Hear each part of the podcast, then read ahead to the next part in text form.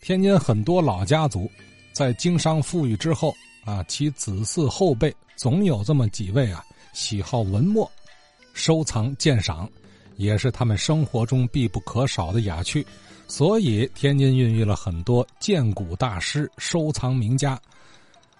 同时呢，民间还有很多酷爱此好又深藏不露之人。哎，王维申王先生最近这么一说，咱才发现。老字号广茂居王家，这里的故事还不仅仅是美味的酱菜和出口的美酒。哎，王师一爷的这个收藏颇丰啊，门类呢以古籍善本为要，名家字画也不少。昨天王先生讲了点耳闻过祖父收藏字画的小故事。最后说到，还有两个人物不能不提，谁呢？下边呢，我说那个这个我祖父呢，在买字画方面，呃，遇到这两个人，这个这两个人呢，是谁呢？当年呢，这个曹大总统曹锟，他手底下有好些仆人，他其中有一个仆人呢，叫耿朝珍，字金元，是吧？金银的金，元宝的元，字金元。他是哪的人呢？河北霸县人。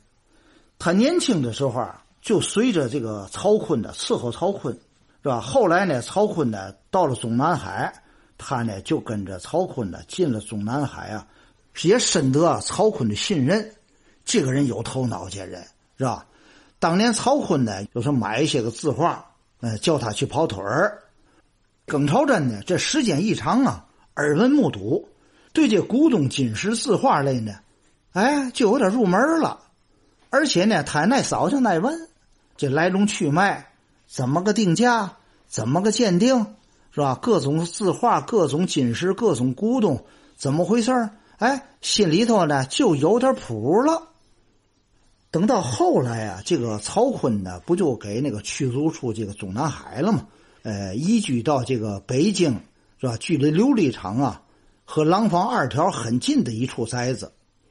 这耿朝珍呢，也随着他到这宅子里来，所以依然呢跟这古玩铺啊有接触、有交往，是吧？所以说这耿朝珍呢就萌发了一种呢，自己不行干个小古玩铺怎么样？这个总比伺候曹锟要强咱。伺候曹锟得多少才能算一站呢？所以说不如自己干点嘛。一九二六年，这个曹锟移居天津，这耿朝珍呢也到了天津了，在天津的泰康商场。倒下来一个小门面，开了自己的一个小古玩铺。再有呢，他又有曹锟的这层关系，所以大家呢也都知道耿朝珍这个人。嚯，这小子啊，在台康那开了古玩铺了，大伙儿去看看去。一来二去的，这小古玩铺就热闹了。这耿朝珍呢，为人呢也很忠厚，是吧？也很诚实，做买卖呢是吧？比较诚恳，比较地道。所以这买卖越干呢越红火，而且他的鉴赏能力呢，慢慢的也超过了他们的一般的这个同行。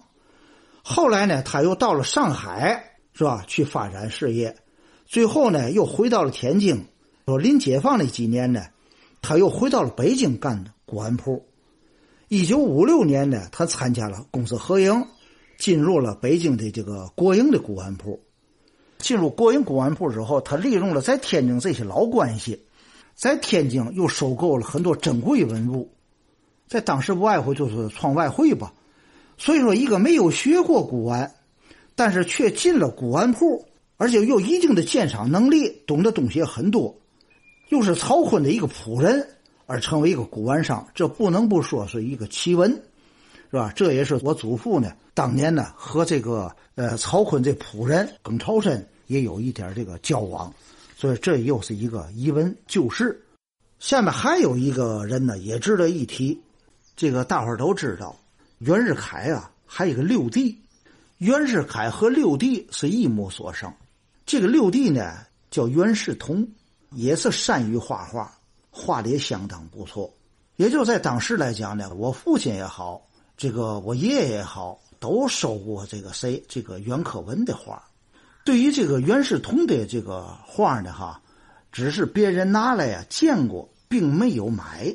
是吧？因为袁世同的名气不是很大，当年的这个袁世同啊，也随着清朝的这个大臣呢出过洋，在国外考察好几年。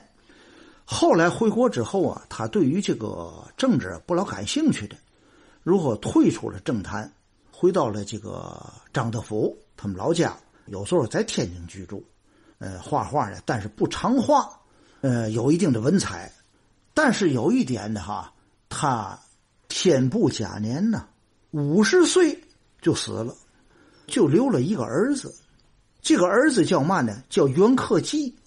克服的克，季节的季，袁克季，袁克季年龄并不大，是吧？也能画几笔。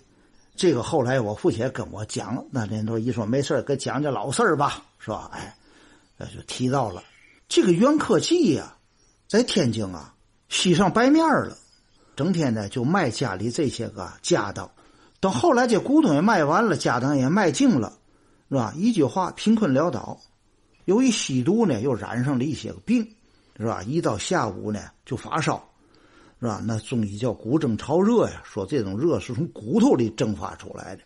吸毒中毒太深了，但是有一点呢，他没钱了。他这个袁克济呀，经常啊上啊各宅门因为这些宅门包括我们家也好，包括我们亲戚的一些宅门啊，是吧？他都去过来要点小钱，前者要了小钱。是吧？后者呢，就就抽白面去了。有时候也拿来点小话，是吧？哎，怎么办呢？你看我这玩意儿救济救济吧，是吧？就那么个情况。到了七七事变的前夜，三十来岁这袁克济就死了。这袁克济死了以后呢，没有钱呢进行这个发生，最后呢都是各塞门曾经买过这个像这个袁克文的画。是吧？或者跟多少跟袁克济有点交往的人，是吧？就都给贴上了，你知道吧？谁家拿三块，那家拿五块。据我父亲那里头跟我说，当时我我祖父给了几块大洋，这是也算是在这个当年买这字画当中的有那么一段这个老事儿。好啊，一位是曹锟的家仆。一位是袁世凯的子侄啊，都是，呃，王维申先生的祖父王十一爷当年因收藏字画结识的故人，不能算至交好友，也算有过一段交集啊。这两位故人呢，这个结局大不同啊。出身不好的那位曹总统的身边人，后来成了古董行里颇有名望的专家了；而出身本不错，你看袁世凯的亲侄子嘛。还有着挺好的天资，可却误入歧途了。嗯，饱受毒品之害，倾家荡产，不得善终。这俩人的这个啊命运反差，也足以警示后人，令人深思。一提到袁家呢，我就又不禁想到了强子河边的袁家大院。几座老公馆呐，至今我也没闹明白，究竟大营门、小营门之间这块地。啊，有多少个大楼座？又有哪个楼座里居住着袁家人？